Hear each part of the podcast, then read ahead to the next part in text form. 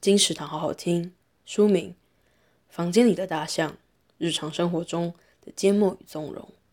作者：伊维塔·杰鲁巴维。为什么明明大象就在眼前，大家却假装没看见，绝口不提，甚至否认有大象？我们以为闭上眼睛，日子好过一点。世上许多不幸源自没有说出口的事，往往正是由于我们的沉默，沉默。打开了伤害的大门，成了加害者、违法犯罪者的一大武器。一切残酷和堕落都在黑暗中滋长。集体沉默让我们付出高额的代价。房间里的大象，由早安财经出版，二零二二年二月。金石堂陪你听书聊书。